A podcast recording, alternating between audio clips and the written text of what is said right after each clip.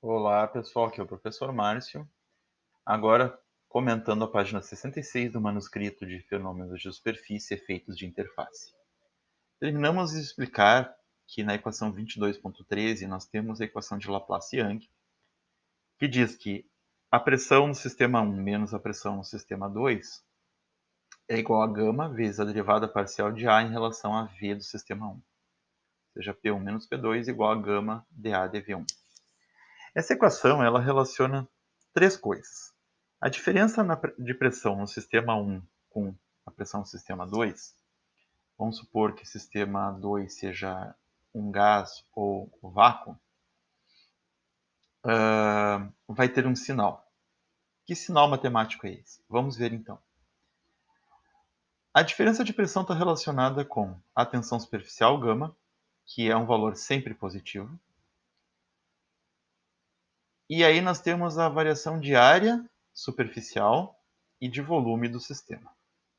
Veja bem, a área superficial, se o volume do sistema aumentar, se dV aumentar, seja se dV for positivo, dA necessariamente será positivo, porque se aumenta o volume, aumenta a área. Se por acaso houver uma diminuição no volume do sistema, então haverá também uma diminuição na área do sistema. Seja se dV for negativo, dA também será negativo. O fato é que a derivada parcial dA/dV sempre terá sinal positivo, porque se dA for positivo, dV é positivo, e se dV for negativo, dA será negativo. Então, a derivada sempre terá sinal positivo.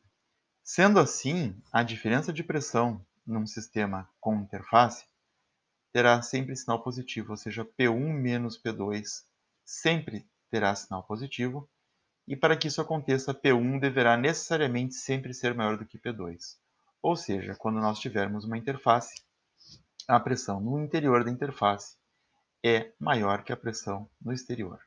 Se estivermos considerando uma interface líquido, gás ou líquido, vácuo, né, a parte é, superficial do material líquido terá pressão de vapor maior do que o sistema 2, que é gás ou vapor, ou, ou vácuo.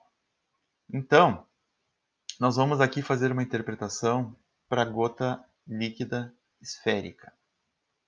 Na gota líquida, a pressão interfacial 1 ela é maior que a pressão externa 2.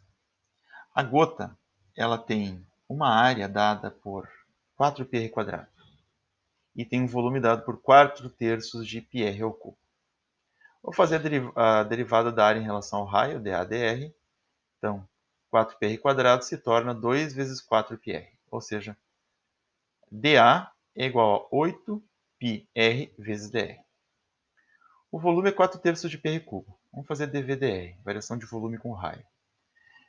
dVdr de 4 terços de πr cubo é 3 vezes 4 terços de πr ao quadrado, ou seja, dV é 4πr quadrado dr.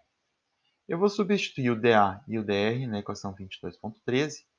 Vou ficar com P1 menos P2 igual a gama vezes 8πr dr sobre 4πr quadrado dr. Fazendo as devidas simplificações, eu fico com a equação 22.14, que diz que P1 menos P2, ou ΔP, é igual a 2 vezes gama sobre R.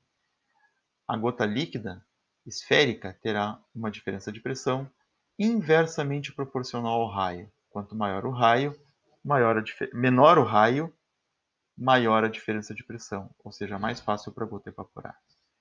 Se nós levarmos em conta uma bolha, uma bolha ela é uma gota que tem duas interfaces, então é esse 2 gama sobre R vezes 2, ou seja, 4 gama sobre R.